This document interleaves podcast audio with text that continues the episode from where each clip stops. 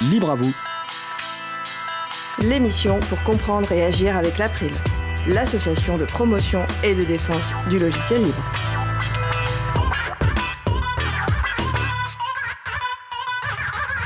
Bonjour à toutes, bonjour à tous, vous êtes sur la radio Cause Commune 93.1 en Ile-de-France et partout dans le monde sur le site causecommune.fm.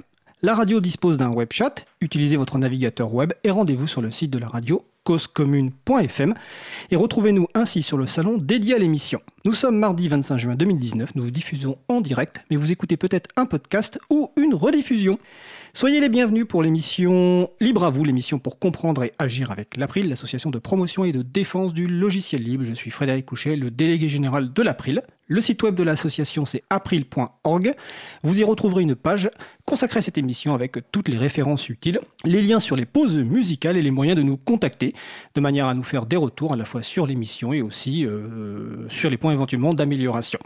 Je vous souhaite une excellente écoute. Alors nous allons passer au programme du jour. Nous commençons dans quelques secondes par la chronique Les transcriptions qui vous redonnent le goût de la lecture de Marie-Odile Morandi. D'ici 10-15 minutes, nous aborderons notre sujet principal qui portera sur la bureautique libre et plus particulièrement LibreOffice.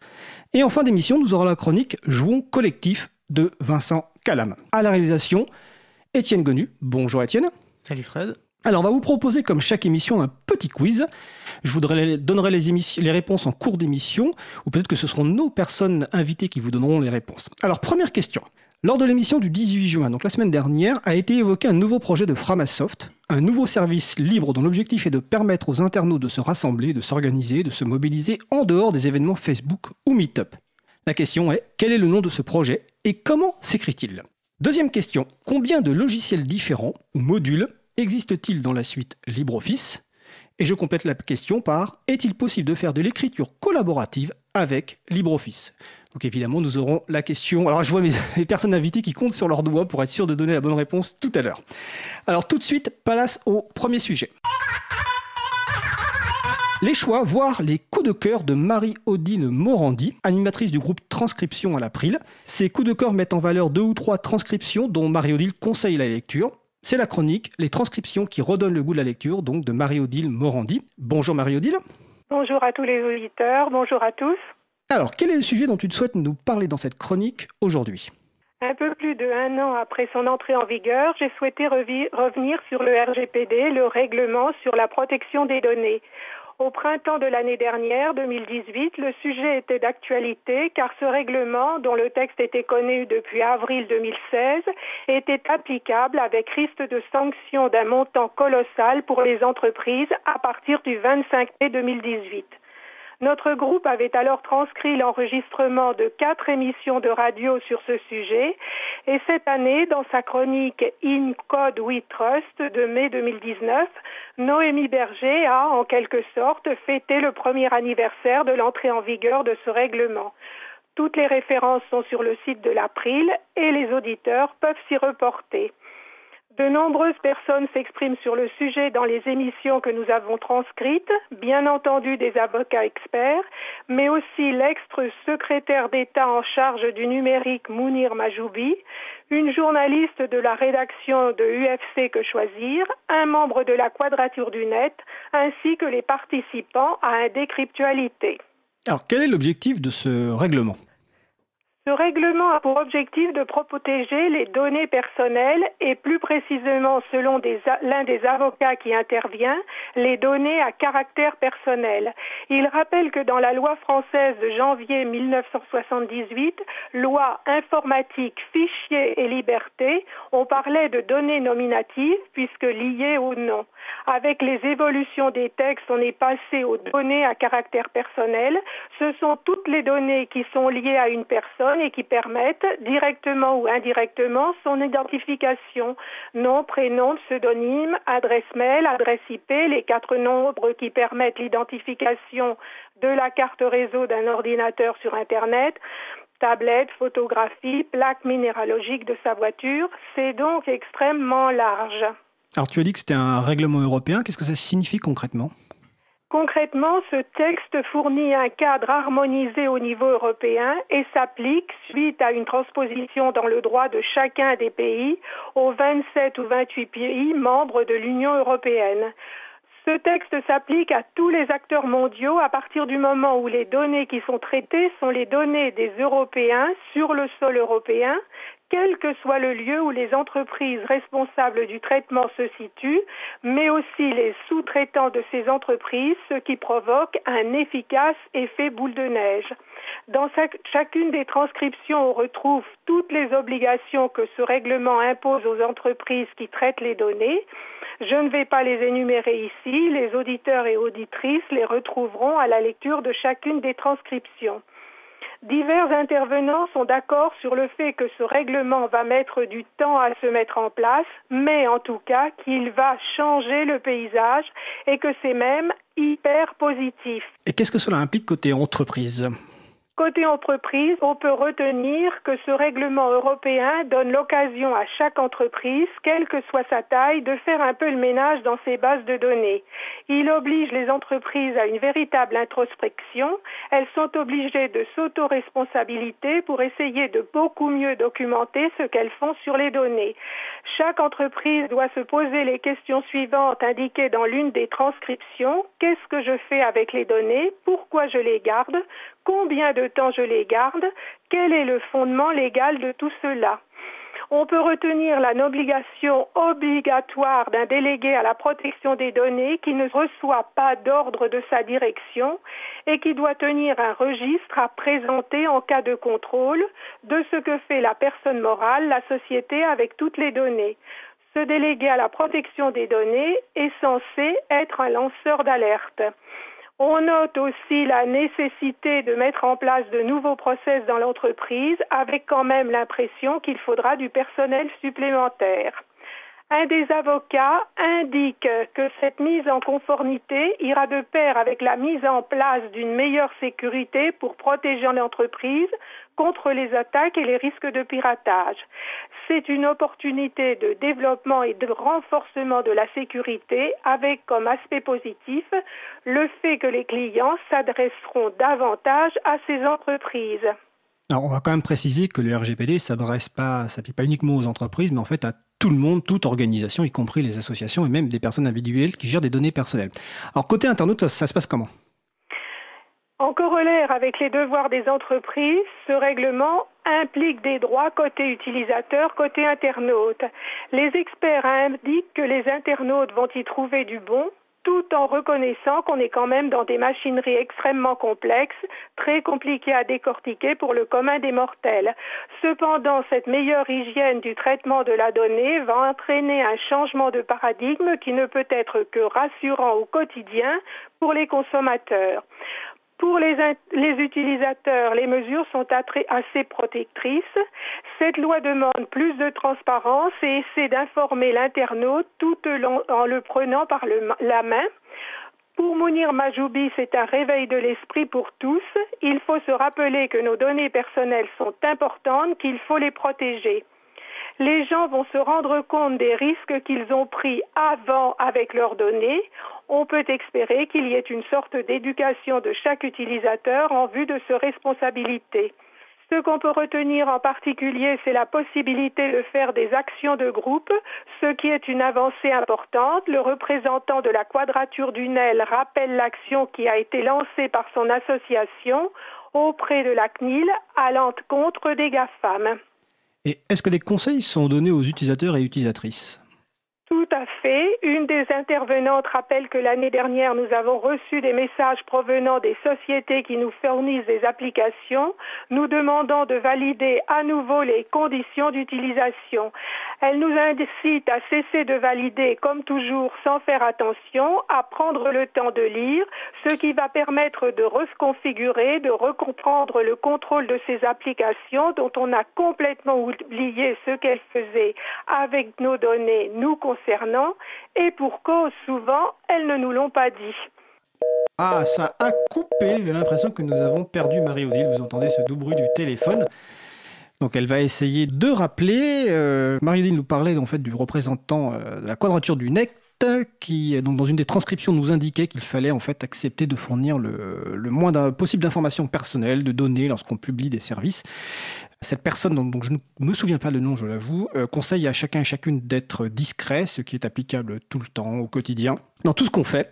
Les citoyens ne doivent pas hésiter à poser la question pourquoi demandez-vous toutes ces données À quoi vont-elles servir? Donc les transcriptions sont référencées sur le site de l'April, donc april.org. Vous trouverez donc je crois qu'il y a trois ou quatre transcriptions qui sont référencées euh, sur le site, donc qui concernent donc le règlement général sur la protection des données, règlement européen en fait qui s'applique directement dans chacun des droits. Il n'y a pas forcément besoin de transposition, même si dans certains pays il y a eu des transcriptions ou des transpositions, euh, notamment en France avec la modification de la loi informatique et liberté. Nous allons faire une petite pause musicale. Nous allons écouter, je cherche mes notes, voilà, une hésitation par les journées de création musicale de Zik Libre en Bib.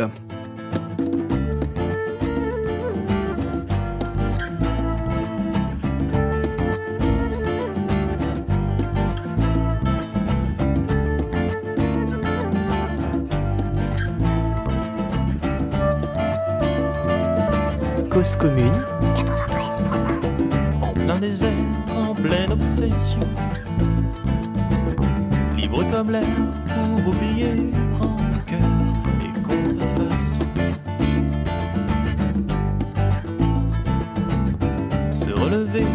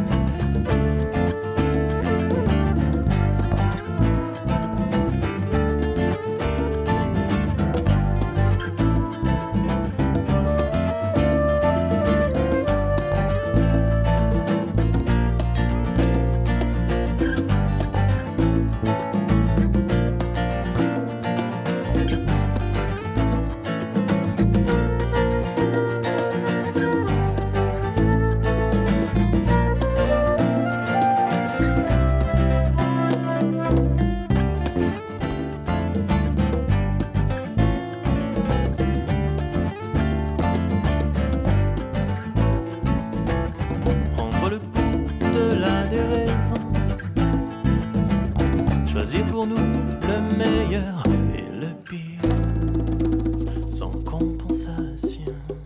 D'écouter une hésitation par les journées de création musicale Zik Libre en Bib. Cela veut dire en fait les musiques libres en bibliothèque et nous recevrons une personne euh, de Zik Libre en Bib le 9 juillet 2019. Donc c'est en licence Creative Commons partage dans les mêmes conditions. Vous retrouverez les références sur le site de l'April, april.org. Vous écoutez l'émission Libre à vous sur Radio Cause Commune 93.1 en Ile-de-France et partout dans le monde sur causecommune.fm. Nous allons passer au sujet suivant.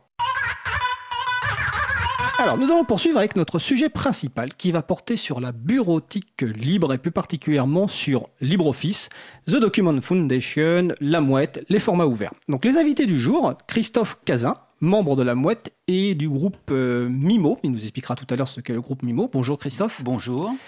Stéphanie euh, Robert, membre également de la Mouette et chef de projet à Grenoble pour la migration vers LibreOffice. Bonjour Stéphanie. Bonjour. Et Philippe Emel, qui est également membre de la Mouette, mais surtout aujourd'hui représentant de The Document Foundation. Bonjour Philippe. Bonjour.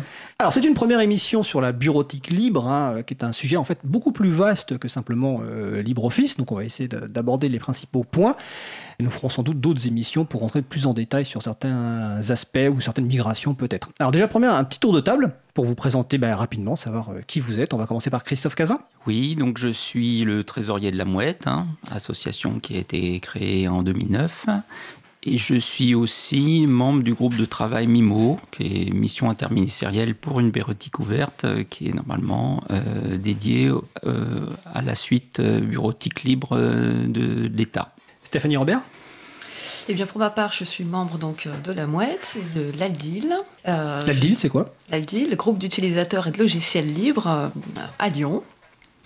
Euh, dans le monde du libre, suite à des études spécialisées dans les logiciels libres, donc depuis lors utilisatrice, puis en indépendante ou en salarié missionné, j'accompagne donc des structures, entreprises, collectivités dans la migration vers de bureautique libre ou PAO libre. Philippe. Donc euh, j'ai fait partie déjà un petit historique de la communauté OpenOffice depuis 2002, puis LibreOffice. Aujourd'hui, je suis effectivement membre de The Document Foundation et aussi fondateur de la société Arawa, qui est une société de services spécialisée dans les outils de collaboration documentaire open source, bien évidemment. D'accord. Voire libre aussi. Voire libre. Je vais juste vous demander de bien parler proche du micro pour que les- gens t'entendent bien. Alors, premièrement, on va d'abord essayer de bah, présenter ce qu'est LibreOffice et peut-être un, un petit historique aussi, parce que c'est euh, en fait l'historique est très ancien. Donc, euh, qui veut présenter en quelques mots déjà LibreOffice avant qu'on rentre dans les, plus dans les détails et puis rappeler l'historique? Qui veut commencer? Euh, je vais commencer, Christophe. Christophe. Ah, donc, Christophe Ouais. Cazin. Et puis, euh, bah, vous me, si j'oublie des petites choses. Alors, à l'origine, euh, il y avait une autre suite bureautique qui s'appelait Star Office, euh, qui était un produit allemand, euh, qui était un produit euh, commercial, hein, édité par une société allemande. Euh, ce produit-là. Je précise, quand tu dis commercial, c'est une suite pri- privatrice, Oui, propriétaire. propriétaire, oui, Ouais. qu'il fallait acheter. Dans, euh, dans les années, quelles années? Oh, c'était 96. en 96, ouais. Voilà, Ouais. voilà, fin des années 90, Ouais. début des Ouais. années 2000.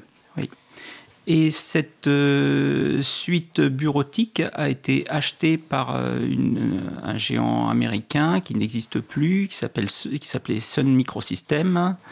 Euh, Sun Microsystems a racheté euh, Star Office et a libéré le code et pour en faire un logiciel libre qui s'est appelé OpenOffice.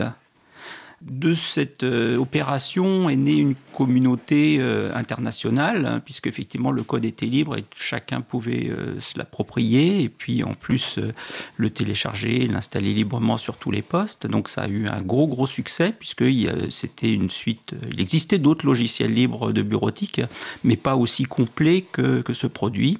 Et euh, en fait, beaucoup d'associations sont nées sur, euh, sur OpenOffice, dont la Mouette, hein, euh, pour faire la promotion de ce produit. Malheureusement, ce produit, enfin, Sun Microsystems, un géant américain, a été racheté par un autre encore plus gros, Oracle, qui en fait n'a pas souhaité prolonger OpenOffice. Alors on le savait un petit peu que ses intentions étaient un peu hostiles par rapport au logiciel libre. Et donc en fait la communauté OpenOffice a travaillé pendant un an à récupérer tout le code sur tous les serveurs euh, de Sun Microsystems et à, entre guillemets, euh, au moment où, euh, un an après, au moment où Oracle lâchait OpenOffice, a lancé, la communauté a lancé LibreOffice. Et là, sous une forme euh, différente, euh, puisque en fait, c'était pas porté par une, euh, une entité commerciale, mais par une fondation de droit allemand qui en fait euh, donc euh, reste encore maintenant euh, sous le terme LibreOffice. Enfin, on n'a pas pu récupérer le, le nom, le copyright Oui, euh, Oracle a d'OpenOffice. refusé Ouais, de, de voilà. vous donner, entre guillemets, de Tout à libérer fait. le, le droit, le nom OpenOffice. Voilà. Alors, curieusement, OpenOffice existe toujours, est toujours euh, disponible, mais plus pour des raisons techniques euh, pour un certain nombre d'opérateurs que pour des raisons d'intérêt euh, global et général. Il s'est trouvé qu'au moment où Oracle voulait tout abandonner sur OpenOffice, euh, IBM avait en fait beaucoup investi sur OpenOffice.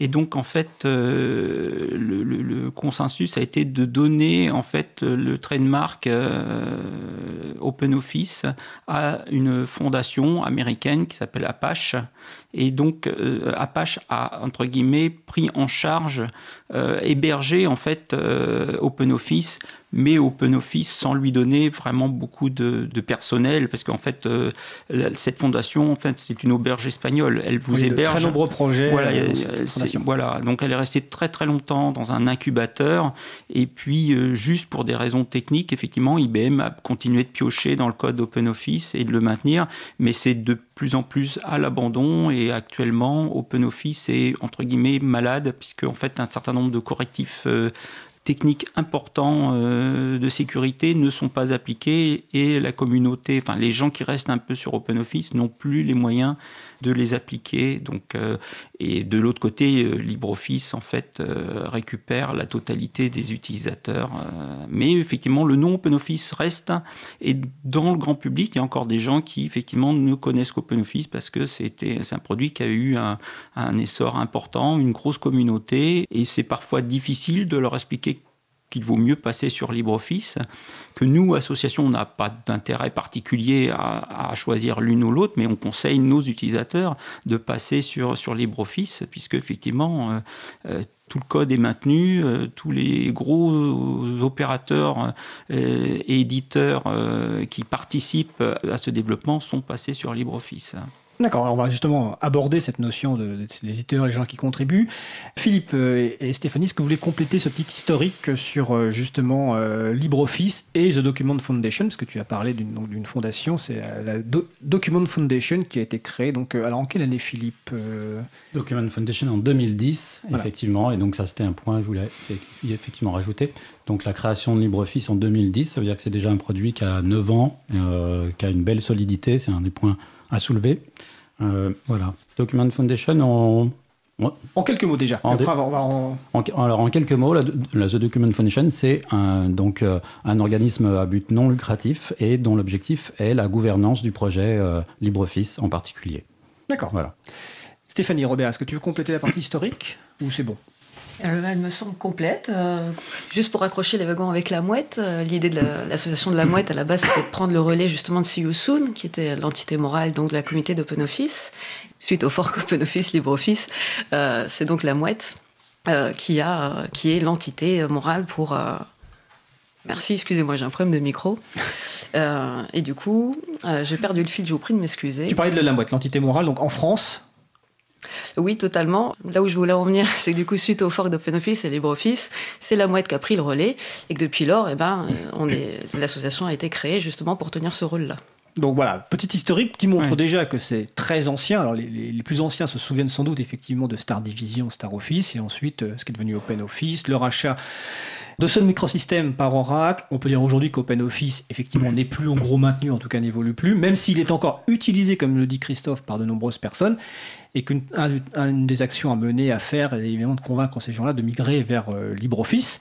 Mais je dirais que la deuxième question que je vais envie de poser, c'est pourquoi euh, utiliser une suite bureautique libre? Parce qu'on va supposer que les personnes qui nous occupent majoritairement utilisent une autre suite bureautique, hein, sans doute euh, la suite Office de Microsoft ou une autre.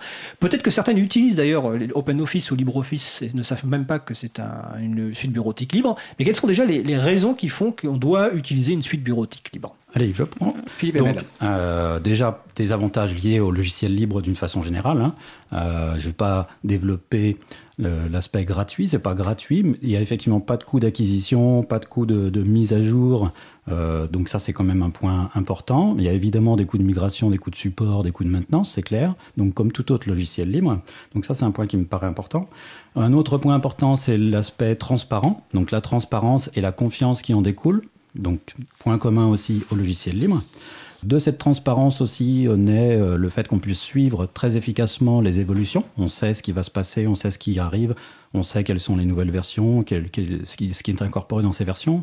Et puis, un point fondamental, c'est l'ouverture euh, également de ces logiciels, donc l'interopérabilité. Je pense qu'on reviendra sur le format de document euh, ODF, mais LibreOffice est une garantie d'ouverture et d'interopérabilité. On, reviendra à la fois sur le format et aussi sur le terme interopérabilité que les gens ne, connaissent pas forcément, même si on l'a déjà employé évidemment dans cette émission.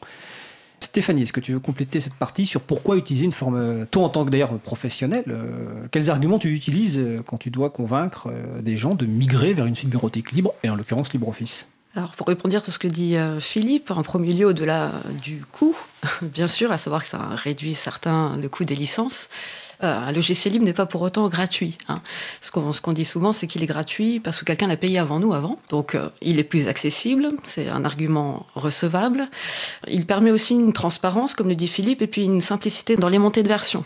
C'est-à-dire que jusqu'alors, on a des contraintes commerciales qui nous poussent tous les 10 ans ou un petit peu moins à changer de version, à faire une mise à jour. Donc ça a un impact bon financier, je l'ai dit. Ça peut avoir un impact aussi sur le parc. Ça nécessite des fois de mettre à jour d'autres choses, des composants, du matériel. Le parc, le parc informatique. Totalement.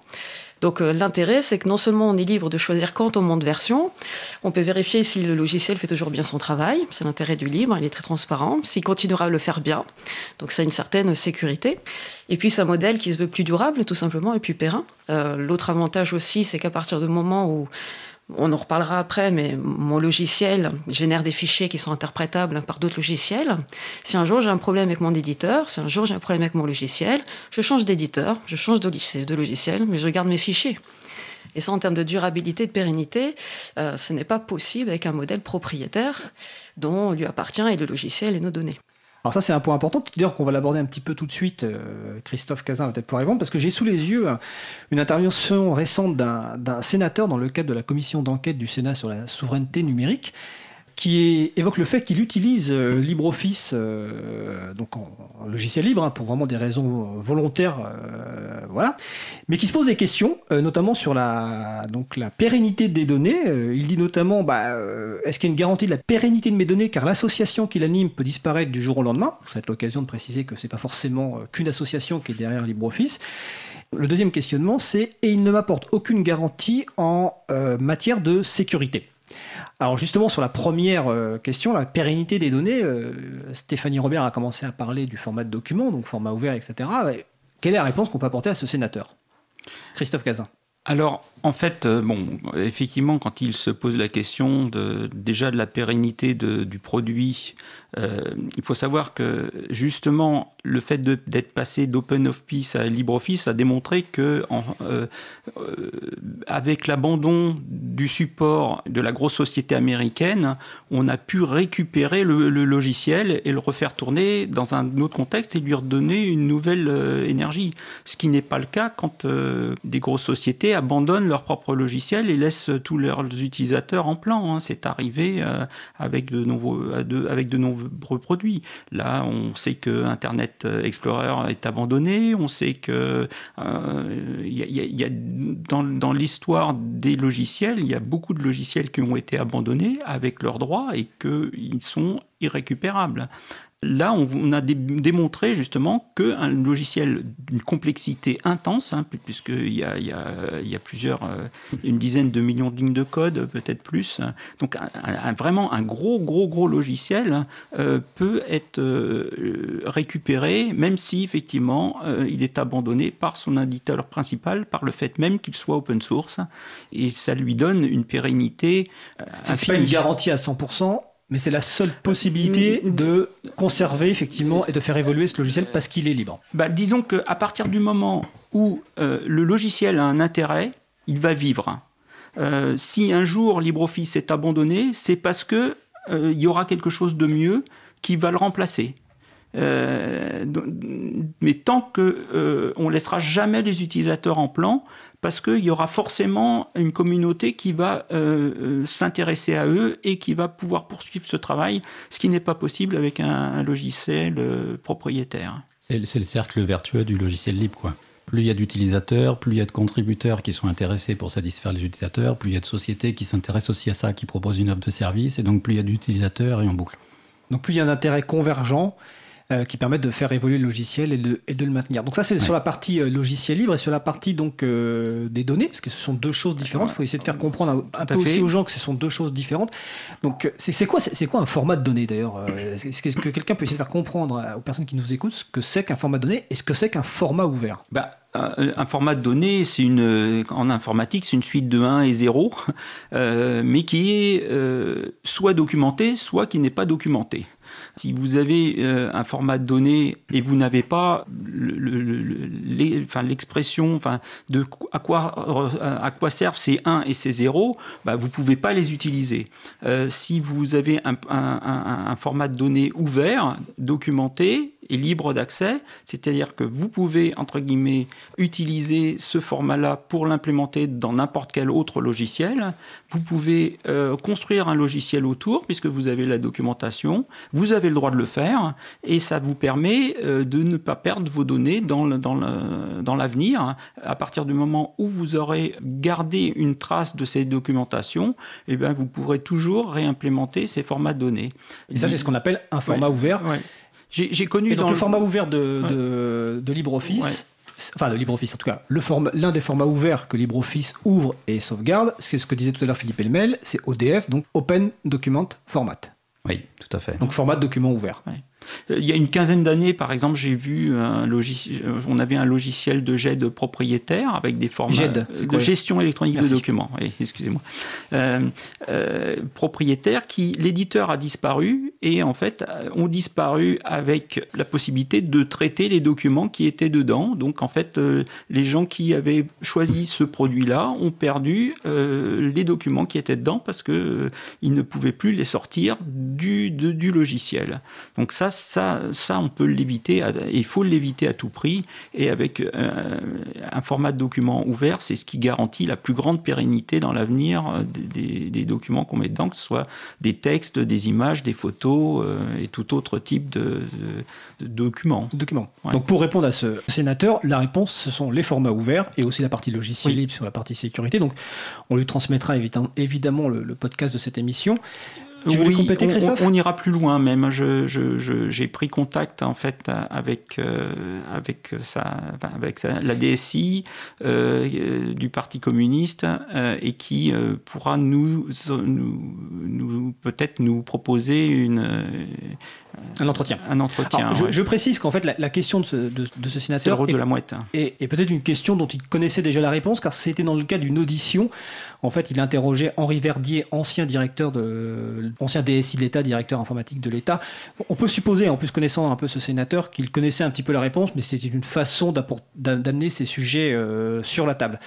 Stéphanie, est-ce que tu veux compléter cette partie sur la partie format ouvert, euh, Open Document Format euh? Pour le mettre en lien, ce qui peut être apprécié euh, avec l'outil de bureautique, c'est bien souvent il est lié à d'autres applicatifs.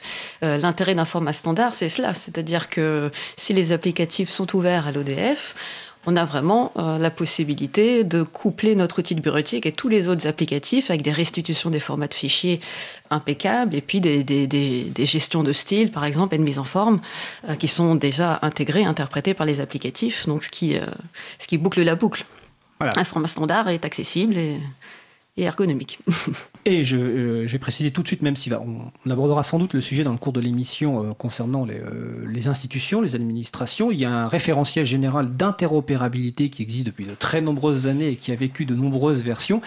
Et il faut préciser que, donc, que la dernière version qui est de 2016 mais le format donc euh, ODF, on va l'appeler ODF pour plus simplement, comme version recommandée à utiliser dans les administrations, et que le format de, Microsoft, donc OOXML pour Open, non pour Office Open XML, est mis euh, en catégorie réserve, enfin, en observation. En observation. Et le document explicite et clairement des, manques dans ce format de, Microsoft et donc recommande l'utilisation du format ODF pour les administrations. Donc c'est le RGI, la dernière version de 2016. Alors, on va poursuivre maintenant un petit peu pour expliquer un peu bah, les fonctionnalités. Oui, euh, tu voulais compléter? Je peux compléter deux choses sur le format. Effectivement, bon, ce, qui a à noter aussi, c'est que c'est géré par un consortium indépendant, l'Oasis, que c'est un format normalisé. Et euh, donc, première, premier point positif, c'est l'indépendance vis-à-vis de tout éditeur. Donc, c'est un point à noter. Et puis, un petit aspect important aussi, c'est sa simplicité de ce format-là, justement comparé à OpenXML de, de Microsoft Office. Il n'y a qu'à compter le nombre de pages des spécifications. ça n'a rien à voir. Et... Rapport 10. Hein. Ouais, rapport 10, tout à fait. Donc, voilà. Donc, ça, c'est un point important quand on veut le mettre en œuvre. C'est beaucoup plus simple à mettre en œuvre que le format concurrent, on va dire. Alors, à, ce sujet-là, je vais juste lire un extrait donc, euh, du référentiel général d'interopérabilité concernant le format Microsoft et pourquoi il est au statut observation. Les raisons, c'est sa complexité, son manque d'ouverture, notamment dans la gouvernance de la norme, et le strict respect tardif de la norme par Microsoft même n'ont pas permis de réviser son statut, donc de le laisser en observation. Euh, donc on explique très clairement que contrairement au format ODF, comme tu viens de l'expliquer, ce format de Microsoft est problématique à la fois par son contenu très compliqué et puis aussi par tout simplement sa gouvernance, et même Microsoft évidemment, enfin je dirais évidemment, mais c'est un peu traditionnel Microsoft, ne respectait même pas son propre format de façon assez volontaire pour éviter évidemment d'avoir des concurrents. Alors, on a parlé pas mal de formats euh, un petit peu avant de, ce qu'on avait prévu de, faire, mais c'est pas très grave. Là, on va revenir un petit peu sur LibreOffice, ça va nous permettre un peu de répondre indirectement à la question du quiz tout à l'heure sur les fonctionnalités de, LibreOffice et des modules. Parce que bon, euh, des, suites bureautiques libres, enfin des outils bureautiques libres, on en a connu, euh, on en a connu certains, mais une des caractéristiques de LibreOffice d'un point de vue technique, c'est ses fonctionnalités. Euh, ça fait beaucoup de choses LibreOffice. Alors est-ce que succinctement, entre guillemets, on peut passer en revue les, principales fonctionnalités de LibreOffice? Stéphanie eh bien oui, c'est un produit complet, hein, puisqu'on va retrouver euh, du traitement de texte, du tableur, du diaporama, du dessin vectoriel, un logiciel de base, mathématiques.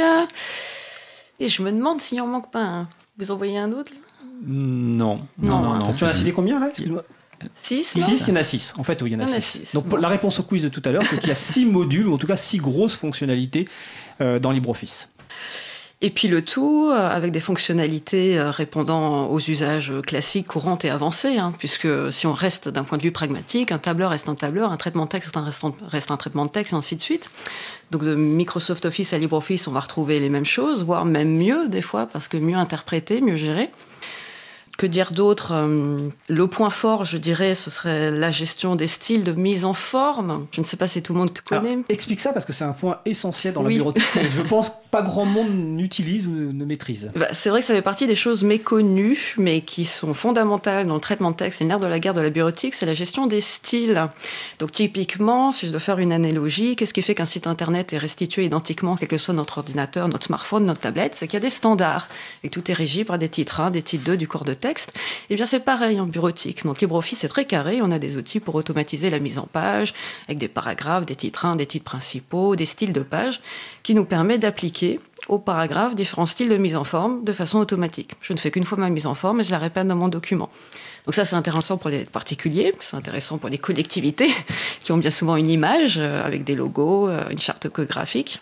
Donc ça fait partie des points forts de LibreOffice. Il y a aussi des versions euh, applicatives de LibreOffice pour la lecture euh, d'ODF euh, sur les tablettes et smartphones, en lecture pour l'instant et en bêta pour l'édition.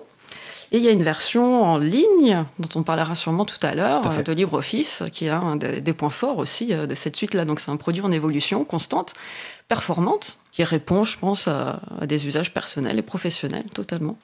Je vais laisser compléter Christophe et, Philippe, mais juste pour préciser, parce que sur le salon web, on nous a signalé notamment le module, alors je ne sais pas si c'est un module, mais extérieur, qui est Grammalect, pour la correction euh, grammaticale. C'est aussi une des forces du logiciel libre d'avoir des modules complémentaires qui viennent du monde du logiciel libre et qui permettent de former un tout encore meilleur. Donc, euh, donc sur cette partie fonctionnalité, à la fois pour le grand public, mais aussi pour les professionnels, Christophe Alors je voulais dire pour Grammalect, euh, la mouette est un, sponsor de, de Grammalect, puisque si vous installez Grammalect, vous faites à propos sur Grammalect, vous verrez euh, la mouette qui sort en sponsor principal. Alors je ne savais pas, je, je, cité Grammalect sans savoir ça. Voilà, donc c'est vrai que c'est un produit de correction grammaticale et orthographique qui est vraiment top et qui est intégré on en parlera tout à l'heure dans, la version MIMO.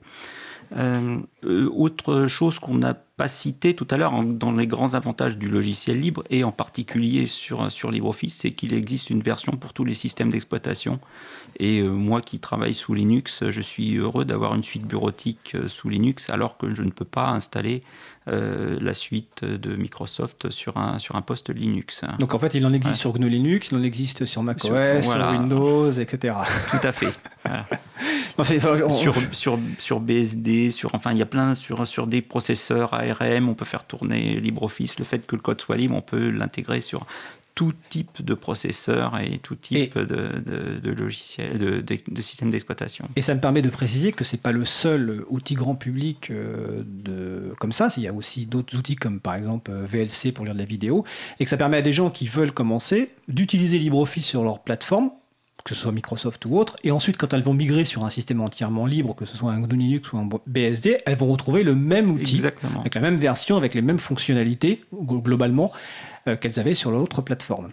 Philippe, tu veux compléter cette partie-là? Oui, tout à fait. Donc, on a cité l'extension Grammalect, mais c'est pas la seule. Hein. L'intérêt aussi euh, de cet environnement euh, LibreOffice, c'est qu'il y a un écosystème derrière avec des développeurs qui, qui proposent d'autres extensions. Donc, euh, je pense Christophe t'en parlera peut-être tout à l'heure, mais dans, dans, le LibreOffice Mimo, typiquement, il y a pas mal d'extensions qui sont également intégrées. Donc il y a des, voilà, c'est un peu comme le système Firefox, et c'est un des intérêts. On peut trouver euh, un certain nombre d'extensions pour, pour, pour différents besoins. Donc ça, c'est un point qui me paraît important.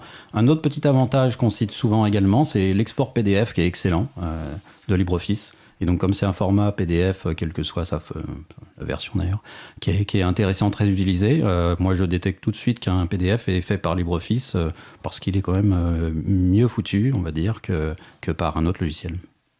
Très bien, on va voir si la régie. Ah, j'allais essayer de tendre un piège à, piège à la régie en disant qu'on allait faire une pause musicale, mais on va faire une pause musicale. Nous allons écouter My Little Kingdom par Golden Gok.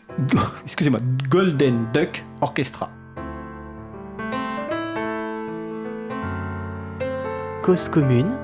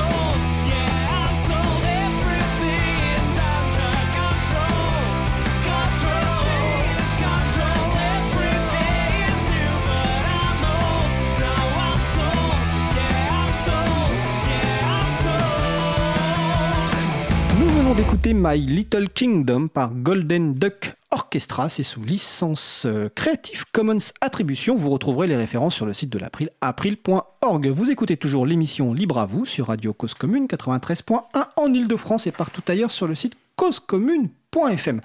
Je vais en profiter pour répondre à la première question du quiz de tout à l'heure, que je, je demandais donc lors de l'émission du 18 juin, a été évoqué un nouveau projet de Framasoft, un nouveau service libre dont l'objectif est de permettre aux internautes de se rassembler, de s'organiser, de se mobiliser en dehors des événements Facebook et Meetup. J'ai demandé quel était le nom de ce projet et comment s'écrit-il. Bah, j'ai pas eu de réponse, donc visiblement euh, les gens n'ont pas forcément trouvé. Donc le nom du projet c'est Mobilisons, mais ça s'écrit avec un Z-O-N. Et euh, il y avait un objectif de financement de 50 000 euros. Nous sommes à 15 jours avant la fin de la campagne. Et actuellement, c'est 48 158 euros. Donc il manque pas grand-chose, franchement, chers auditeurs et auditrices.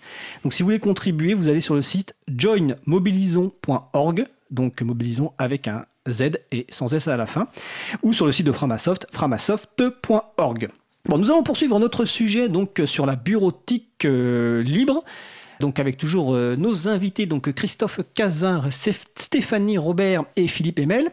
Euh, sur le salon web de la radio, donc euh, c'est sur causecommune.fm, on a une question, c'est la question, alors je la retrouve, comment on installe LibreOffice. Alors on va supposer que c'est dans un cadre particulier, donc sur un ordinateur particulier. Euh, Stéphanie Robert. Alors le plus simple, c'est d'aller sur le site officiel hein, fr.libreoffice.org et puis de télécharger tout simplement via l'invite de la page d'accueil euh, la dernière version stable euh, délivrée par la communauté. Après, depuis ce site-là, on a la possibilité d'ajouter ou non des extensions pour accéder peut-être à des fonctionnalités supplémentaires. il y a Grammarly qu'on a cité, mais il y a tout un tas d'autres d'extensions qui permettent ben, de personnaliser son LibreOffice à ses usages. Donc c'est tout à fait simple. Et sur les environnements euh, libres, notamment, vous avez des magasins d'applications, je crois que c'est le terme français, sur lequel vous cherchez bah, tout simplement LibreOffice et vous allez l'installer. Vous aurez euh, l'ensemble des modules, les six modules installés euh, par défaut. Tu voulais compléter, Christophe? Non, non, non. Ah, d'accord, je te voyais t'approcher du micro. Bah, on m'a dit de m'approcher du micro. Ah oui, c'est vrai. je répète, voilà, en régie, Étienne nous a dit de parler près du micro pour que les gens entendent bien. Donc ça, c'est l'installation. On verra tout à l'heure euh, sur la partie pour les professionnels et puis aussi les collectivités, parce que c'est peut-être un peu plus compliqué. C'est pas juste installer. On profitera de l'expérience notamment de, Stéphanie Robert. Mais euh, là, on va aborder une question que, bah, que posait indirectement d'ailleurs le sénateur dont je parlais tout, à l'heure et puis que se pose sans doute beaucoup de, gens. C'est euh, comment est développé LibreOffice? Par qui? Parce que c'est un énorme projet. Euh, tout à l'heure, Christophe Cazin parlait de millions de lignes de code. Donc, qui développe euh, LibreOffice et pour quelles raisons Alors, euh, Philippe Emel de Document Foundation. Donc, je reviens un petit peu sur la fondation, justement, The Document Foundation. Donc, la fondation, comme je disais, c'est un organisme à but non lucratif. Donc, elle est là pour piloter le projet. Donc, elle est complètement indépendante de toute société particulière. D'ailleurs, dans ses statuts, une société ne peut pas prendre le contrôle de cette fondation. Donc elle est constituée de membres qui élisent un, euh, ce qu'on appelle un board des directeurs. Un conseil d'administration. Exactement. Et donc euh, c'est un système un peu donc méritocratique, enfin complètement même. Et donc c'est les membres de la fondation qui élisent ce, board, ce conseil d'administration, pardon, en français. Donc il y a une structure en place. Hein, y a pas, le seul comité euh, ce, board-là. Il y a d'autres structures qui sont intéressantes de citer, telles que euh, l'Engineering Steering Committee, ESC, on va dire. Euh, Et donc en français en français. comité technique, on va dire. Ouais, voilà, tout à fait. Exactement. Comité technique qui a des réunions hebdomadaires qui sont complètement ouvertes. On peut savoir ce qui s'est dit. ça, c'est un point important, hein, typique d'un logiciel libre. Et donc, on peut savoir quelles sont les décisions prises par ce comité technique, dans quelle direction va évoluer le produit. Donc il y a ça. À noter aussi euh, l'advisory board, on va dire le, bureau de conseil, groupe de conseil, de conseil, groupe de conseil, qui est constitué d'un certain nombre de sociétés qui n'ont pas de rôle de direction du tout, mais juste de support conseil. Voilà. Parmi ces sociétés-là, je vais le citer quand même, il y a Google par exemple, euh, il y a la ville de Munich, il y a d'autres sociétés, euh, voilà. La ville de Munich, c'est pas une société, c'est une ville, mais parce qui, a, eu un long, un long historique avec le logiciel libre. Exactement, tout à fait. Mais c'est intéressant parce qu'on voit quand même avec des, des, structures ayant a priori des intérêts très différents, peut-être même divergents des fois, se retrouvent derrière une fondation euh, qui développe un logiciel libre.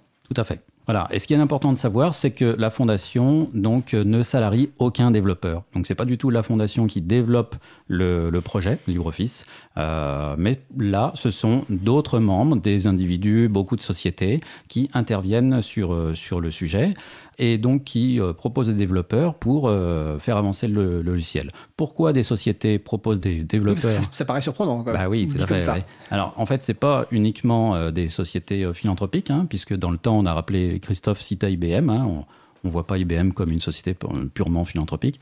Effectivement, ces développeurs sont euh, mis à disposition du projet parce que en fait, la société est intéressée d'une part par le projet et son principe, mais aussi parce qu'elle a un autre modèle économique qui est souvent basé sur le support et la maintenance et qui fait que plus elle contribue, plus elle est crédible pour proposer du support et de la maintenance aux entreprises et aux administrations qui déploient du, du LibreOffice. Donc voilà. Donc il y a un autre modèle économique qui fait qu'il y a plusieurs sociétés qui vont proposer ce type d'offre. Et donc plus il y a de sociétés qui proposent cette offre et plus le produit est solide. C'est pour ça que le produit a 10 ans aujourd'hui et qu'il a démontré sa solidité. Voilà. Euh, je peux citer quelques sociétés, hein, les principales euh, sociétés euh, qui, contribuent et qui, proposent des développeurs sont Collabora, qui est une société anglaise, Red Hat, que, que les techniciens connaîtront, malgré mon accent, et CIB, une société allemande aussi qui, contribue beaucoup. Quelle société? CIB. D'accord, ok. Moins connue. Alors Red Hat édite notamment une distribution GNU Linux, alors à la fois une version communautaire, enfin propose une version communautaire et une version, on va dire, entreprise. Donc des intérêts vraiment très divergents. Et donc le, rôle de la fondation, c'est de vu qu'elle ne développe pas, c'est de garder, on va dire, l'esprit du projet, la direction du projet? Exactement. Donc c'est pour ça qu'il y a ces conseils techniques, son conseil de pilotage, c'est de voir comment on utilise les fonds aussi de la fondation, puisque la fondation a des fonds, essentiellement par des dons, et ces fonds sont essentiellement utilisés pour les quelques salariés de la fondation, il n'y en a pas beaucoup, une dizaine on va dire, et puis euh, les, équipements, les serveurs qui vont héberger les outils de traduction, les outils de test, etc. Il y a beaucoup d'outils hein, pour euh, faire tourner ce logiciel, beaucoup d'outils auxquels les membres et d'autres, tous les contributeurs ont accès pour proposer, euh, par exemple, des, la traduction française ou la traduction en basque ou je ne sais quoi. Tiens, c'est un avantage qu'on n'a pas cité tout à l'heure. Il y a énormément de traductions de LibreOffice, donc on peut l'avoir dans des langues très, très variées qui est, un des avantages globalement du logiciel libre et qui ne dépend pas d'un marché économique, qui dépend simplement de l'envie de gens de faire ces, traductions. Tout à fait. Christophe Cazin ou c'est Stéphanie Robert, est-ce que vous voulez compléter sur cette partie qui développe et maintient le LibreOffice? Bah en fait, euh, non, j'ai pas, j'ai, pas grand chose à rajouter sur ce, sur ce point. Alors, le site web de, la Document Foundation, c'est documentfoundation.org Oui. D'accord. On pouvait parler de l'accessibilité avec IPRA, je voulais parler, je sais pas, on le fera peut-être plus tard, de la, communauté francophone ou française francophone, quoi. Alors, on peut en parler maintenant parce que, comme je vous l'ai dit avant l'émission, le temps passe très vite, beaucoup plus vite qu'on le pense pendant une émission. Donc, si vous voulez en parler rapidement de la communauté francophone, parce que là, on l'a bien dit, Document Foundation, c'est international.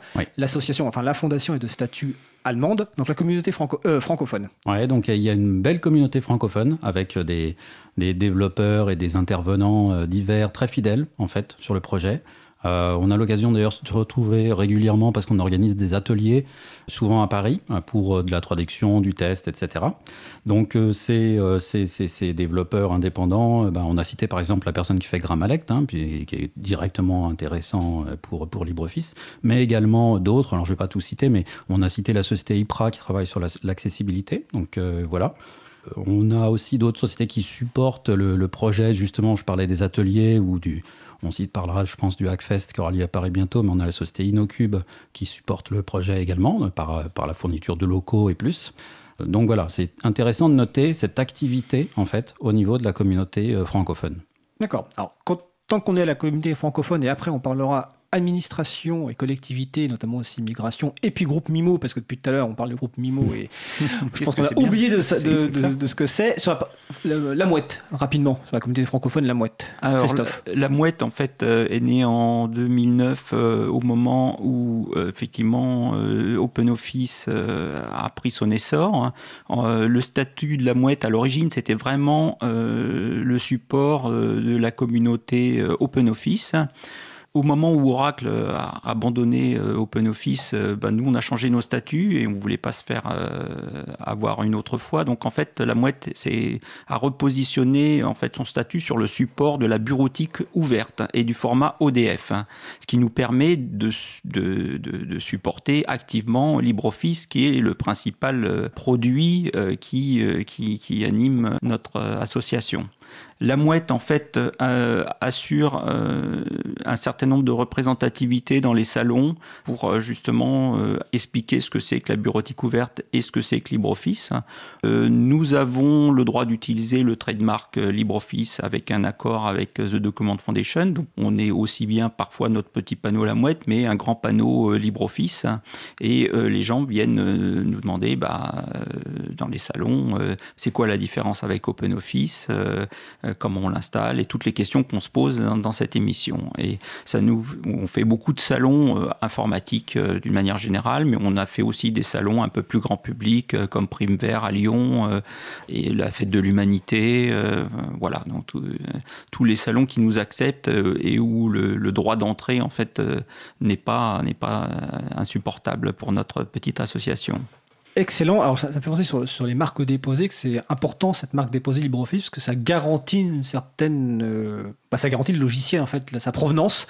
Je crois avoir vu passer récemment des, des, news comme quoi il y avait des gens qui prenaient des logiciels libres, les modifiaient, remettaient un nom et puis faisaient à peu près n'importe quoi. Donc, le fait qu'il y ait cette trademark, ça explique le. C'est important, voilà, que euh, la, donc, la Document Foundation est responsable de cette trademark et euh, décide quand les gens ont, ont, le droit de l'utiliser. Oui, et c'est pour ça qu'il faut vraiment aller chercher LibreOffice sur les sites à la source euh, sur le site qu'a cité Stéphanie pour la version euh, française et pas aller taper LibreOffice dans un moteur de recherche quelconque et d'arriver sur n'importe quel lien parce que là on peut tomber sur des produits qui sont pas très fiables. et c'est vrai pour tous les logiciels libres malheureusement il y a, des, des, gens qui se comportent très mal donc allez à la source. Alors tout à l'heure Stéphanie tu as, tu as expliqué comment installer LibreOffice pour une personne mais évidemment dans le cas d'une institution, bah, soit une entreprise, hein, une collectivité, bah, c'est un peu plus compliqué parce que alors, on a eu récemment euh, Laurence Compara, donc adjointe à la ville de Grenoble, qui nous expliquait notamment la, migration en cours de, LibreOffice, les questions d'adhérence euh, aux outils métiers, etc. Donc toi, dans ton, toi, tu es chef de projet donc euh, de cette migration. Est-ce que tu peux nous expliquer un petit peu bah, quoi consiste une migration dans une collectivité les points auxquels il faut faire attention et le temps que ça prend pour migrer correctement d'un environnement donc totalement propriétaire à un environnement de bureautique libre? Euh, je pense que c'est c'est la même logique pour tout le monde, pour tous ceux qui font le choix de migrer. Après, ce ne sera pas le même mode opératoire. Pour faire simple, euh, au gré des, des, retours déjà que nous avons en tant que la mouette, euh, d'autres collectivités qui ont migré, et au vu de ce qui se passe à Grenoble, je dirais que c'est un, projet qui d'une migration se veut avant tout être un projet humain que technique. C'est-à-dire qu'on a tendance à, à se focaliser sur la technique, alors qu'en réalité, il va s'agir surtout de s'axer sur euh, les ressources dont on va avoir besoin, pour savoir que c'est un projet comme un autre qui va nécessiter quand même une équipe dédiée, euh, idéalement sensibilisée au libre, du moins qui connaissent son fonctionnement, et aussi euh, s'attendre à ce que ben il y a des êtres humains derrière les ordinateurs. Nous sommes tous frileux face au changement, qu'il va y avoir de la conduite du changement à mettre en place. Et je pense que les points clés, c'est avant tout ça, cet aspect humain. Donc pourquoi ce n'est pas technique, à mon sens C'est parce que c'est avant tout des, points d'accompagnement. Euh, on parle des applicatifs métiers. Il y a des adhérences à certains applicatifs métiers, mais cela ne concerne pas tous les applicatifs. Et puis il y a différents niveaux d'adhérence. Une application métier qui n'exporte, par exemple, euh, qu'en format Microsoft Office euh, XLSX ou DocX, ce n'est pas un point bloquant, puisqu'on se, si on, pour, pour mémoire, en effet, LibreOffice est capable d'interpréter les formats de Microsoft Office, donc tout va bien. Donc il y a différents niveaux de compatibilité, je dirais, des applications métiers, mais ce n'est pas un point bloquant. Hein. selon les retours qu'on a, il y a entre 80% euh, des postes de travail ou 60% euh, des postes de travail qui vont migrer totalement à LibreOffice, et le reste, c'est ponctuel. Il y a aussi des, un accompagnement à prévoir dans la reprise des fichiers, c'est-à-dire qu'il faut s'attendre à ce qu'il y ait la majorité des fichiers qui soient repris naturellement de Microsoft Office à LibreOffice, mais il y a des points d'accompagnement. C'est à prendre en charge dans le cadre du projet. Et puis ensuite, bien sûr, ben, il y a de la formation. Dans la conduite du changement, on a des clics au moment où on clique et on reclique. Donc il faut mettre en place des formations pour que les agents retrouvent leurs repères. Et puis de l'assistance et du support. Euh, je pense que ça, c'est les grandes étapes à mettre en place et c'est, nous préconisons de préparer la migration avant de passer au nouvel outil, en sachant qu'idéalement l'outil doit être installé le plus tôt possible et que la migration se matérialise idéalement lorsque les agents sont formés et ont l'occasion en effet de cliquer et d'utiliser le nouvel outil. Euh, il y a un point qui est important aussi, c'est que bien souvent ça se fait naturellement lors de l'analyse des usages, c'est que la migration c'est souvent l'occasion d'optimiser les usages. C'est-à-dire que souvent les agents produisent, n'ont pas l'occasion de, remettre en question forcément les process, les protocoles ni les fichiers.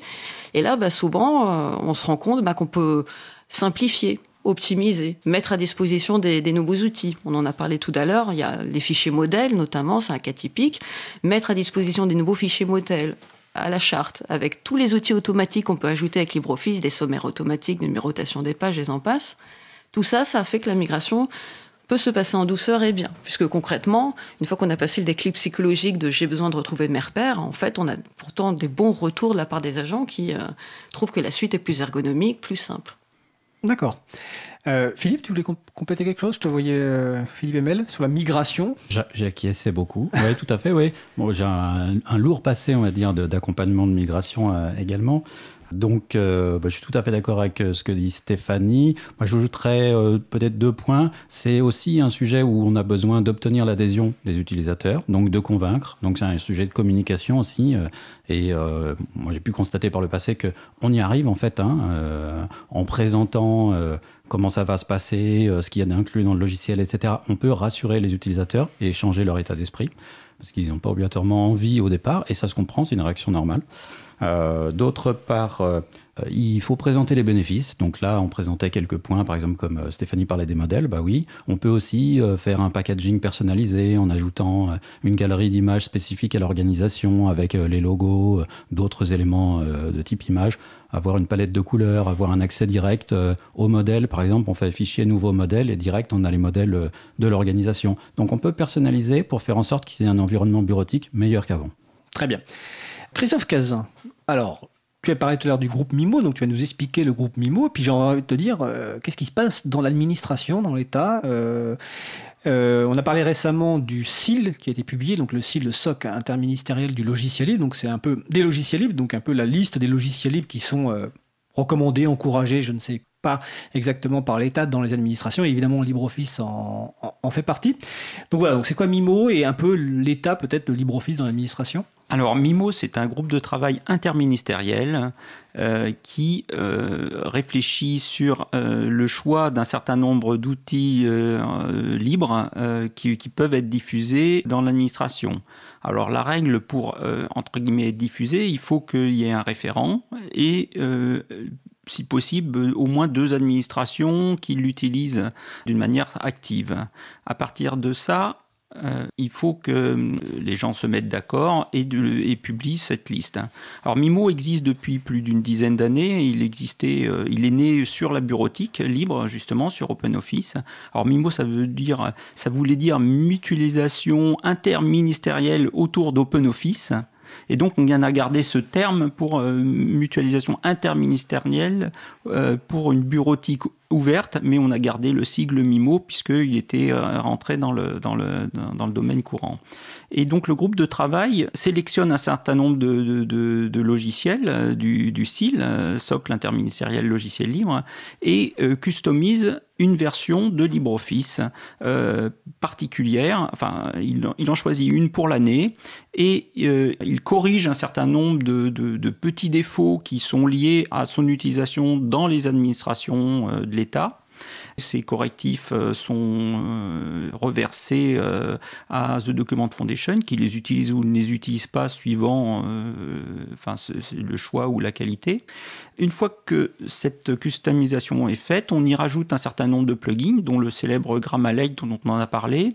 Cette année, on a rajouté un plugin important qui s'appelle Lire Couleur, qui permet aux, personnes dyslexiques de pouvoir, entre guillemets, adapter le traitement de texte, de corriger en fait le texte, lui rajouter des couleurs suivant les syllabes, suivant les premières lettres, hein, toutes les formes de dyslexie. Et ce produit packagé, en fait, forme Mimo. Il est téléchargeable par tout un chacun, y compris euh, les particuliers. Hein. Vous, sur un moteur de recherche, vous taperez Mimo, vous pouvez trouver euh, ce, produit. Euh, c'est une installation qui n'existe que sous Microsoft Windows, puisque la majorité des postes de travail de l'État sont, sont sous, sous, Microsoft Windows.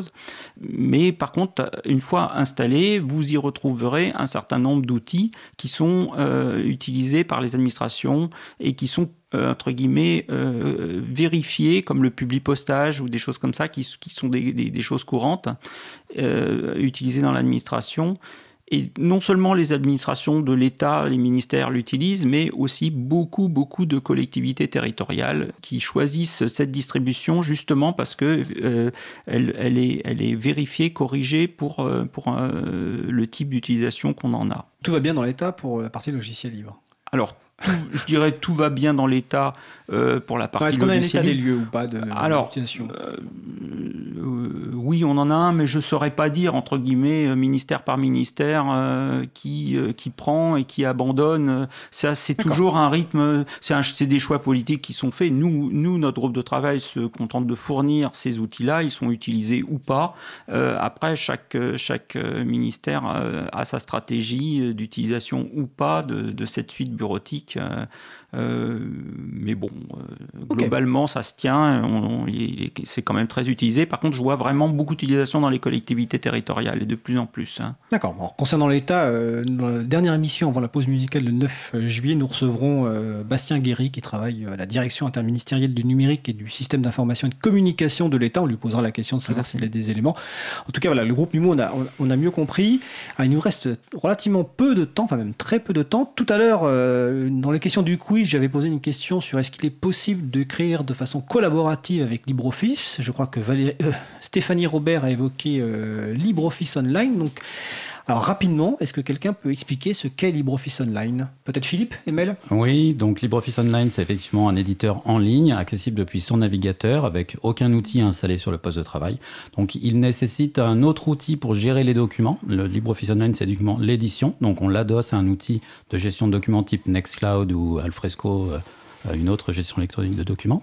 Donc on l'installe en général euh, sur les serveurs de l'organisation. Donc ça c'est une différence. Souvent on pense que si dans le cloud, non, là c'est chez soi. Donc avantage, on maîtrise les données. Hein, c'est complètement géré.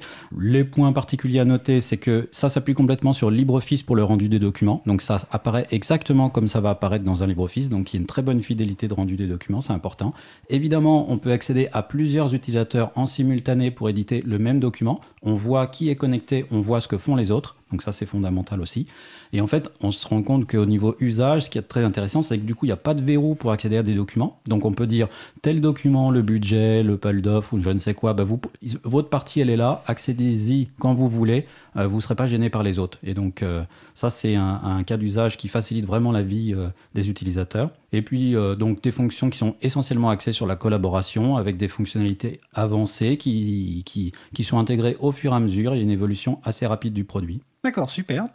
Euh, en une minute, l'actu. Tout à l'heure, vous avez parlé de LibreFest ou je. Hackfest. Alors, le Hackfest, donc ça se passe où et quand? Alors, ça se passe à Paris, dans les locaux d'Inocube, euh, Paris 10e. Et donc, c'est le 5 et 6 juillet, j'ai un gros doute tout d'un coup. C'est le vendredi et le samedi. 6 et 7 6 et 7 juillet, c'est samedi, c'est 6 et 7. Et donc, quel est le public attendu euh Le public attendu, c'est développeurs essentiellement. Et donc, euh, c'est des gens qui ont envie de s'intégrer dans le projet LibreOffice et qui veulent comprendre comment ça fonctionne, comment avancer, comment compiler, développer. Et ils seront encadrés par des gens, des sociétés qui expertes qui travaillent sur LibreOffice, donc des cadors. Euh, donc, c'est vraiment l'occasion de venir pour comprendre comment ça marche et d'être le mille pieds à l'étrier. D'accord. Alors, 10 secondes chacun si vous avez envie d'apporter un mot de conclusion ou un complément. Christophe Oui, bah, sur, la mouette, en fait, on lance notre euh, nouveau site hein, donc, euh, qui, a, été euh, co-réalisé avec Stéphanie, lamouette.org. Donc, on a un tout nouveau site et on offre à nos adhérents un accès à LibreOffice Online, puisque ce n'est pas quelque chose qu'ils peuvent mettre en œuvre personnellement, avec un, espace de, un espace disque. Donc, ils pourront tester ce produit en ligne pour, pour tous ceux qui, qui seront adhérents de la mouette. Super. Véronique euh, Pourquoi Véronique Stéphanie Robert. Eh bien, pour clôturer, oui. Donc, euh, nouveau site internet avec ces fameux témoignages et retours d'expérience, hein, si je reboucle avec l'immigration vers LibreSuisse pour les collectivités. Donc, on les appelle à témoigner, mais aussi elles peuvent bénéficier des témoignages des autres collectivités. Et puis, euh, s'il faut finir sur une autre note.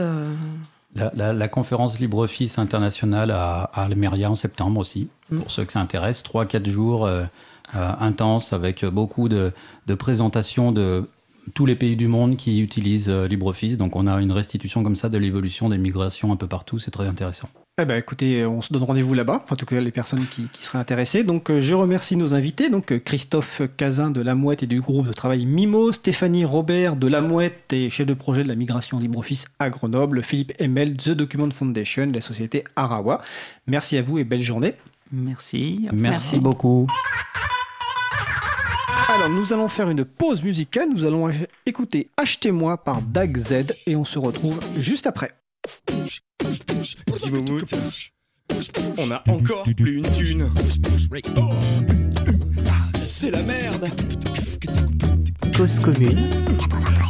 Ouais. C'est quand qu'on va faire les courses Ben, euh, autant te le dire tout de suite, euh, quand on aura des thunes. Voilà. À moi, à moi. À moi, à moi. Non, parce que j'ai un petit peu faim quand même. À moi, à moi. À moi, à moi. Je n'irai pas par quatre chemins pour vous expliquer ce qui m'amène ici. Ça fait quelque temps que je suis dans le besoin, il me faut beaucoup plus d'amis. Avec ma copine sur ces aériens, travailler ensemble, ça c'est réussi. Mais quand y a plus pour l'autre, y a plus pour l'un. Et là bonjour les soucis. Achetez-moi, s'il vous plaît, achetez-moi. Je coûte pourtant pas si cher que ça. Achetez-moi, s'il vous plaît, achetez-moi. Il faut que je donne à manger à mon petit gars. Achetez-moi, s'il vous plaît, achetez-moi. Je coûte pourtant pas si cher que ça. Achetez-moi, s'il vous plaît, achetez-moi. Il faut que je donne à manger à mon petit Personne. Bon. Allez, s'il vous plaît. D'accord. Une bonne âme. Est-ce qu'on va partir en vacances euh, cette année? Bah non. Mais si Allez, dites-le y a bien quelqu'un parmi vous qui est prêt à aider les petits Ou un vendeur un peu malin qui va me diffuser dans tout le pays? Oh, faites pas la gueule, je sais bien que c'est la crise et que c'est pas fini mais dans mon bled, c'est pas anodin, mais les bagnoles neuves ont bien fleuri. Achetez-moi, s'il vous plaît, achetez-moi. Je ne coûte pourtant pas si cher que ça. Achetez-moi, s'il vous plaît, achetez-moi. Il faut que je donne à manger à mon petit gars. C'est moi. Achetez-moi, s'il vous plaît, achetez-moi. Je ne coûte pourtant pas si cher que ça. Achetez-moi, s'il vous plaît, achetez-moi. Il faut que je donne à manger à mon petit gars. Bon, bah c'est vrai, je fais ce que j'aime. Ouais, mais c'est pas rien. C'est le bonheur. Mais à quel prix Hmm, Ouais. Au prix qu'avant le mois prochain, faut que je trouve des dates où tout est fini. Oh, achetez-moi, s'il vous plaît, achetez-moi. Je ne coûte pourtant pas si cher que ça. Achetez-moi, s'il vous plaît, achetez-moi. Il faut que je donne à manger à mon petit gars. Achetez-moi, s'il vous plaît, achetez-moi. Je ne coûte pourtant pas si cher que ça. Achetez-moi, s'il vous plaît, achetez-moi. Il faut que je donne à manger à mon. Et moi Euh, vous bah je vous trouve pas. Ah, si, voilà. Euh, fin de droit. Bon, bah, comment voulez-vous qu'on vous aide en même temps si vous travaillez pas hein? Nous venons d'écouter Achetez-moi par Dag Z, donc c'est sous licence art libre. Vous retrouvez les références sur le site de l'April. Vous écoutez toujours l'émission Libre à vous sur Radio Cause Commune 93.1 en Ile-de-France et partout ailleurs sur le site causecommune.fm. Alors, nous allons poursuivre avec euh, la chronique de Vincent Calam, Jouons collectif. Donc, choses vues, entendues et vécues autour de l'usage des logiciels libres au sein de collectifs, associations, mouvements, équipes en tout genre. Témoignage d'un informaticien embarqué au sein de groupes de néophytes. Donc, c'est ta chronique, euh, Vincent Calam. Et le sujet du jour, euh, alors intitulé peut-être un peu pompeusement, mais en tout cas, la, quête du libre à la FPH. Alors, comment, quand commence cette quête et quelle est cette quête? Alors, euh, cette quête commence euh, en, fin, en fin 2004. Donc euh, là aussi, on, est, on parle de, euh, de l'archéologie de l'informatique. Cette quête, l'i- l'idée, alors effectivement, je voulais d'abord parler de migration autour du logiciel libre, mais je me suis rendu compte quand j'ai écrit cette chronique qu'on était vraiment, euh, on avait tous les éléments un peu d'une histoire épique. On avait un but initial euh, clair qui était euh, de basculer du logiciel libre. On avait des obstacles, des cul-de-sac, des tentations, des renoncements et surtout une très belle galerie de méchants à affronter et de dragons à terrasser. Car comme, comme disait Hitchcock, meilleur sera le méchant, meilleur sera le film. Et bon, dans, notre cas, les méchants, ce sont les logiciels privateurs. Et euh, en 2004, le grand méchant, lui, euh, s'appelait euh, Microsoft. on avait, avant 2004, la, la FPH avait quelques... Alors, la, F- la FPH, on va rappeler la fondation euh, Charles-Léopold Meyer pour le progrès de l'homme qui est située à, à Paris et qui, soutient de, et qui soutient de très nombreux projets. Voilà, donc on avait déjà commencé à, à, à tenter de, euh, de quitter Microsoft en utilisant des logiciels qui n'étaient pas libres, mais comme Star Office ou, ou Netscape, hein, Star Office qui a été cité par les intervenants précédents. Mais le grand virage, ça a été, euh, on a commencé, ça a été 2004 avec la sortie euh, en fin 2004 de Firefox, la version 1.0 de Firefox, le navigateur. Et euh, c'est là que euh, nous avons fait euh, la migration en constituant un peu, je dirais, le, ça s'appelle le trio magique de la bureautique, en tout cas en ce qui me concerne, qui était Thunderbird pour la messagerie, Firefox pour la navigation et OpenOffice, donc largement abordé à l'émission partie précédente sur, sur la question du, traitement de texte. Et ça, nous l'avons installé en 2004-2005.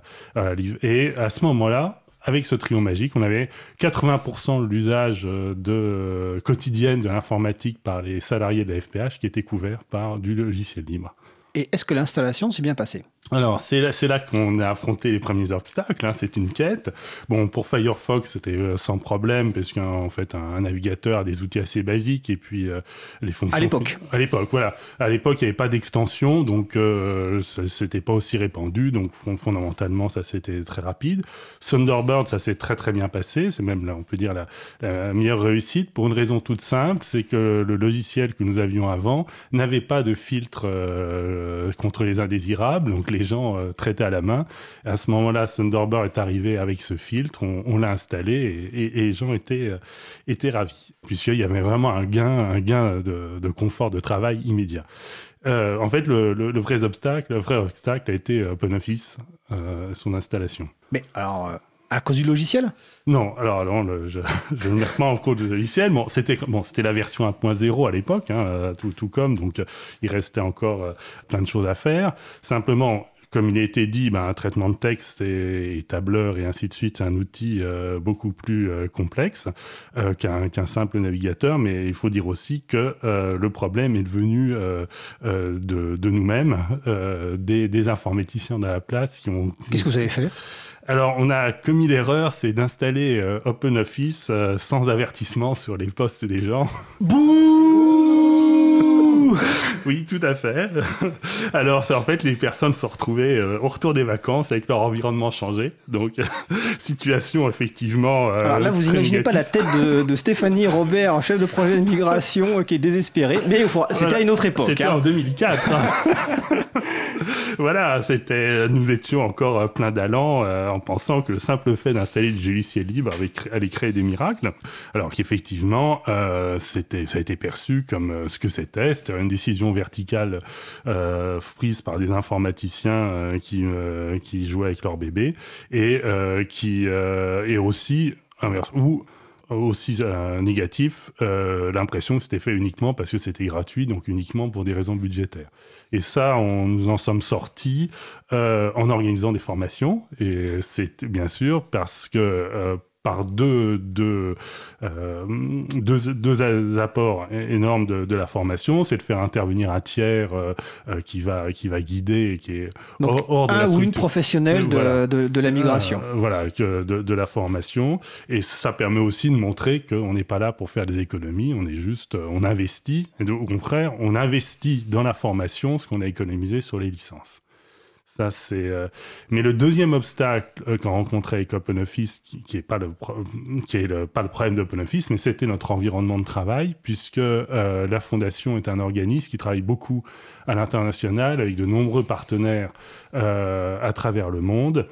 Et là, euh, le problème, c'est que nous étions pionniers à l'époque et euh, très peu de gens euh, utilisaient, utilisaient OpenOffice, donc utilisaient le, le, format, la norme étant le piratage de Microsoft Word, il faut, faut bien le dire. On va dire la copie licite plutôt que le piratage. C'est un terme un peu moins de propagande. tout à fait. Allons-y. Donc, pour la copie illicite, enfin, bref, pour, pour les gens, c'était la même chose puisque le, le c'était c'était la gratuité qui, comptait. Hein, et là, on, avait dû, on, devait même maintenir euh, des, versions de Microsoft Word un certain temps pour euh, quand on affrontait des, mises en forme complexes qui, se trimbalaient d'une organisation à une autre quand on travaille sur un, un, un, document commun. Là, je parle des années 2000, donc il n'y avait pas tous ces outils euh, de travail en ligne. Oui. Alors tout à l'heure, tu as parlé que le trio, donc euh, Courrieler, Thunderbird, euh, Bureautique, OpenOffice et Navigator Web, Firefox, ça couvrait 80% des besoins des personnes de la FPH. Et les 20% restants alors, les 20% restants, c'est en trois, on va dire, euh, trois choses. Il y, a, des petits logiciels pour des, petites applications spécifiques. Bon, par exemple, c'était à l'époque, c'était WinZip pour la, question des archives zip. Euh, dans ce cas-là, ben, il a suffi euh, d'attendre d'une certaine manière que les solutions libres se développent. Hein. Par exemple, zip pour la question des compressions de fichiers. Après, il y a le deuxième cas qui sont les logiciels très spécifiques euh, et on va dire, on dit de logiciels métiers comme la comptabilité, donc qui sont d'autres problèmes. Et ensuite, il y avait euh, des, euh, des développements maison qui existaient des avant, parce qu'on on partait évidemment d'un existant, et euh, on avait une application qui tournait sur un logiciel euh, du début des années 90, et euh, qui, fonctionnait très bien, très bien. Pour un logiciel des années 90, il était très performant, c'était pour la gestion des documents et de l'annuaire. Et là, bon là, ça a été mon travail à moi en tant que codeur. Là, j'ai développé la nouvelle version de ce logiciel, mais là, sous un mode client-serveur. Euh, et, évidemment, les gens passaient par leur navigateur. Et là, bon, là, le passage s'est fait sans problème parce que le but était d'améliorer. Et donc, euh, les gens n'ont pas, euh, n'ont pas eu de problème à, passer à, ce type de logiciel, mais ça a pris du temps parce que il faut, il faut reprendre toutes les fonctionnalités et les, et les réimplémenter et changer un peu les habitudes de travail. Alors jusqu'à présent, tu as parlé de, de logiciels libres, mais je suppose que c'était sur l'environnement Windows. Quid du système d'exploitation et notamment de GNU Linux? Alors ça, GNU Linux, c'est effectivement c'est l'objectif de la quête. Hein. c'est comme le Saint Graal. Euh, si on veut aller vers un système 100% libre, euh, mais là c'est une très très longue histoire aussi.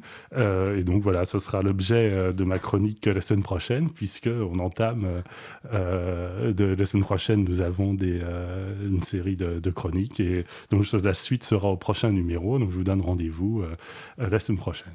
Waouh, waouh, waouh. Donc, amis auditeurs et auditrices, donc nous allons devoir attendre, patienter jusqu'à donc mardi prochain pour savoir si le chevalier euh, Vincent a permis à la FPH de réussir sa quête de la sainte liberté informatique. Bah écoute, euh, Vincent, je te dis à la semaine prochaine et euh, passe une bonne journée d'ici là. Merci. Merci, Vincent. nous approchons de la fin de l'émission. Dans les annonces, eh ben, il y a un apéro April ce vendredi 28 juin 2019, donc au local de l'April, dans le 19e. Toutes les personnes sont les bienvenues. Nous aurons beaucoup de bouteilles d'eau et d'autres bouteilles qu'il faut consommer un peu moins euh, en général et même quand il fait, et encore plus quand il fait euh, très chaud. Euh, il y a un autre événement qui se passe donc à Choisy-le-Roi en Ile-de-France, donc dans le Val-de-Marne si je me souviens bien. Ça s'appelle le Passage en scène, donc une rencontre consacrée au logiciel libre, au hacking et sa culture, donc euh, depuis 2008. Donc c'est de jeudi 27 juin au dimanche 30 juin. vous allez avoir beaucoup d'événements, je crois qu'il y a une 80 conférences. Et l'April euh, aura un stand. La semaine dernière, je vais vous parler de documentaire Disparaître. Euh, qui faisait un appel à financement. Et ben, ce appel à financement s'est terminé positivement. Donc nous aurons le, documentaire Disparaître qui sera financé, qui est la suite de documentaire, du documentaire Nothing to Hide, donc euh, dédié à l'acceptation de la surveillance de la population à travers l'argument de Je n'ai rien à cacher. Euh, tous les autres événements, vous les retrouvez sur l'agenda du libre, agendadulibre.org. Donc début juillet, le week-end des 5 et 6 juillet, 6 et 7 juillet, donc il y a un événement lié à LibreOffice donc à Paris et ensuite à la rentrée, c'est en Espagne si je me souviens bien. En tout cas, vous retrouverez tous ces éléments sur l'agenda du libre. Notre émission se termine. Donc je remercie les personnes qui ont participé à l'émission. Bah, Marie-Odile Morandi, même si on l'a perdue en cours de route, euh, bah, écoutez, on la retrouvera euh, bientôt pour une nouvelle chronique. Philippe Emel, Véro... Décidément, euh, décidément. Alors en fait, je sais pourquoi je veux t'appeler Véronique, mais je te le dirai après. Donc Stéphanie Robert, euh, Christophe Cazin, euh, Vincent Calam. Je remercie également Christian Pierre Maumont qui est revenu dans le studio pour faire quelques photos.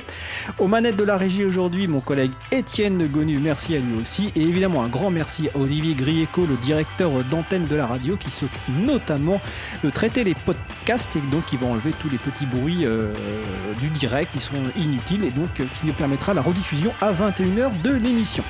Vous retrouverez sur le site de l'April, april.org, une page avec toutes les références utiles. Vous pourrez également nous contacter, nous faire des retours pour indiquer ce qui vous a plu, mais également les points d'amélioration. Comme l'a dit Vincent, la prochaine chronique aura lieu, la prochaine émission aura lieu donc mardi 2 juillet 2019 à 15h30, émission spéciale avec que des chroniques, donc les chroniques alors je sais pas, il y aura Vincent Calam donc, sur Jean Collectif qui nous donnera le résultat de sa quête. Il y aura Véronique Bonnet, je pense qu'il y aura ma collègue Isabelle Lavani. Et puis je ne sais plus. Bah, bah écoutez, regardez sur le site de l'April pour le programme. Donc nous vous souhaitons de passer une belle fin de journée. On se retrouve en direct mardi 2 juillet. Et d'ici là, portez-vous bien.